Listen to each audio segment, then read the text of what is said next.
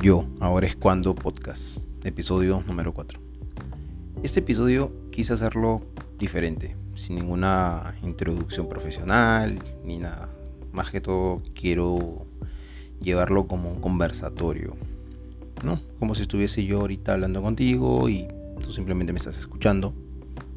Probablemente quieras interactuar y si lo quieres hacer, hazlo mediante las redes, que puedes este, dejarme un comentario, ya sea en la cuenta de tu casa digital o en la cuenta de Irving Salazar. Yo encantado de poder leerte y empezar a hablar sobre este episodio. Entonces, hoy quiero hablar básicamente del tema de ventas. a ver, hoy en día el saber vender es muy, pero muy importante y súper necesario.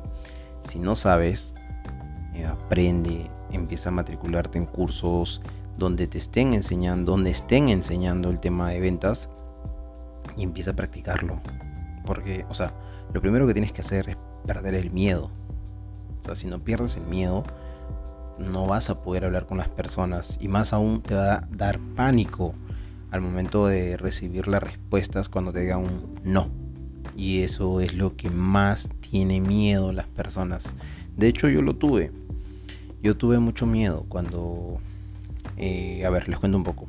Yo cuando trabajé en, una empresa donde básicamente era 100% ventas, eh, entre comillas publicidad, entonces yo tenía que salir al campo, tenía que hablar con muchísimas personas. Recuerdo la primera vez que, mi supervisora me llevó a una, a una casa, ni siquiera era una empresa, era una casa, donde me hizo hablar con personas eh, tocándole el timbre y recuerdo que salió una señora y mi supervisora me dejó y yo tuve que improvisar, o sea, la hablé como, felizmente era una señora de edad, o sea, la traté como si fuese mi abuelita, pero sabía que no, no estaba vendiendo, solamente estaba familiarizando con ella, pero no, no, no llegué a concretar la venta. Eh, sin embargo, obviamente lo que tenía que hacer era practicar, practicar, practicar, que era cosa que se hacía todas las mañanas allá. Ahora, yo tuve dos opciones ahí. Pude haber renunciado, dije, haber dicho, oye, esto no es mío, no, no nada que ver. Pero no, yo me considero una de las personas que les gustan los riesgos. Y creo que tomé la mejor decisión.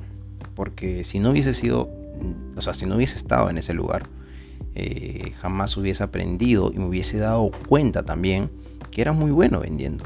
O sea, pasó un año, dos años, dos años y medio, y yo ya era un un trome vendiendo. O sea, no es que me eche flores, pero sinceramente me sorprendí porque yo era una persona muy chuncha, muy tímida. O sea, no, no, no, me veía vendiendo algo.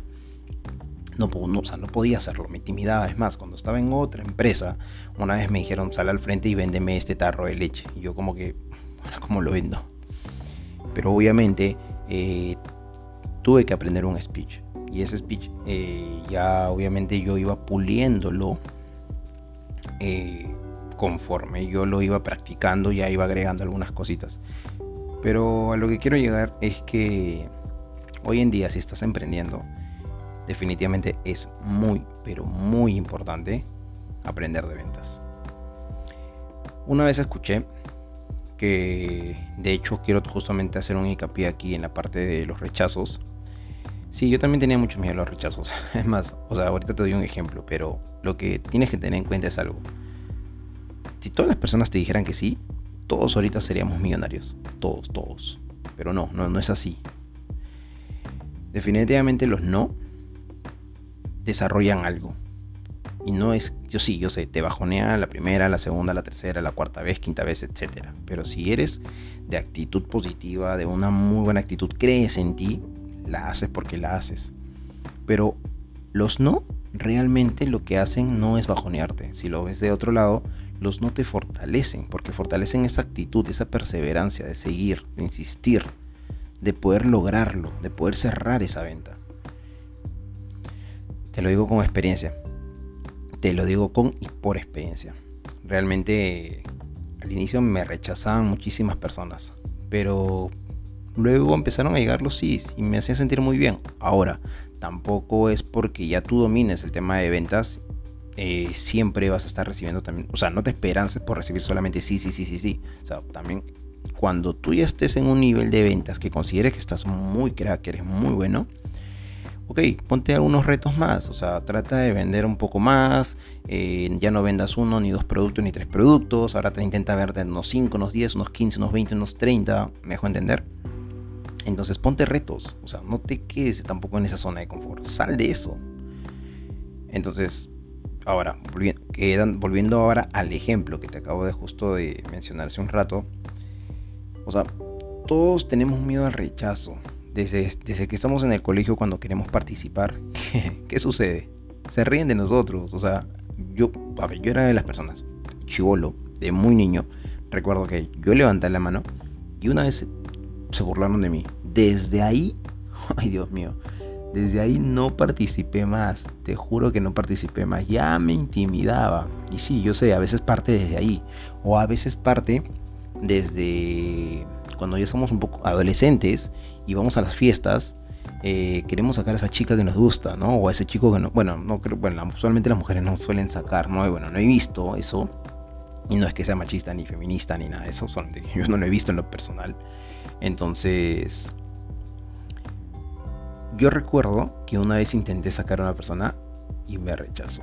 Uy, Dios mío desde ahí no volví a sacar más a las mujeres. Me daba pena, me daba vergüenza. Me, ya, ya, ya estaba con la negatividad, yo ya estaba con el no, me va a decir que no, me va a decir que no.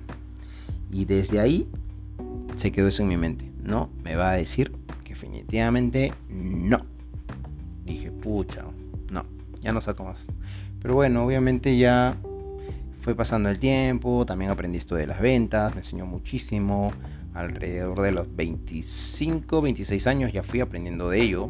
Eh, ya me había cruzado con las ventas, pero no la había parado a hablar. Pero más o menos 25, 26 por ahí, ya eh, que fue donde ya estuve en esta empresa, ya fue donde fui fortaleciendo mi carácter, fui fortaleciendo mi, mi, actitud, mi, mi, mi seguridad.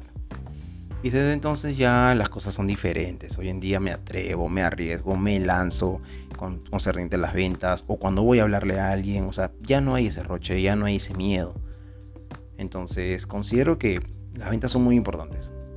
Muy, pero muy importantes. Es más, yo considero que, es más, todos nos vendemos en las ventas. O sea, perdón, todos nos vendemos cuando realizamos alguna, alguna acción, eh, no sé, por ejemplo, vas a una entrevista, ¿cómo es que te presentas ante recursos humanos? O sea, ¿te sabes vender realmente?